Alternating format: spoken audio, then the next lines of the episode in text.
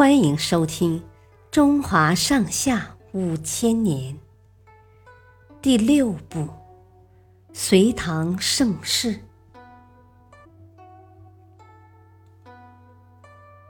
开凿大运河。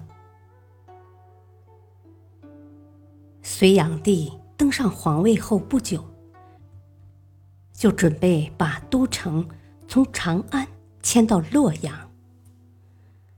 他征调了几百万民夫挖壕沟、修宫殿，给老百姓带来深重的苦难。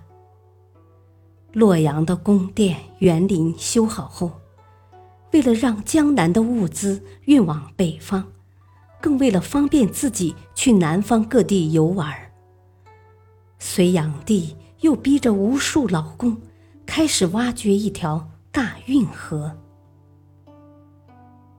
劳工们先开凿了一条叫通济渠的运河，从洛阳一直修到淮河边的山阳，然后接通酣沟，古运河名，南至江都，通向长江。这条运河的水面宽四十步，两岸种着茂密的榆树。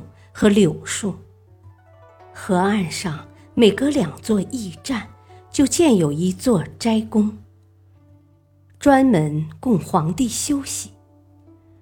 从洛阳到江都（今江苏扬州），共有两千多里，沿河两岸的斋宫共有四十多座。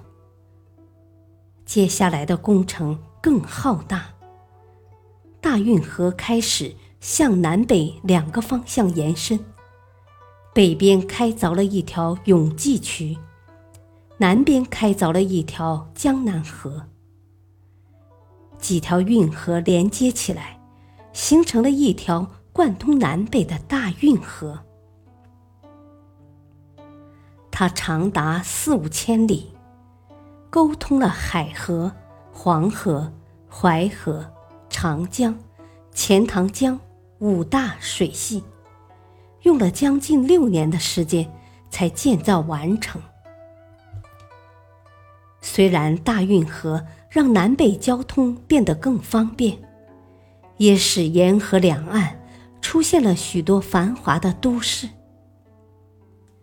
但在运河开凿期间，耗尽了劳动人民的血汗。据统计，当时全国有八百九十万户人家。开凿大运河时，每户人家需要出将近二十次工。仅修通济渠时，就用了一百多万民夫。过重的劳役加重了百姓的负担，引起了百姓的不满。这也成为隋末农民起义的原因之一。谢谢收听，再会。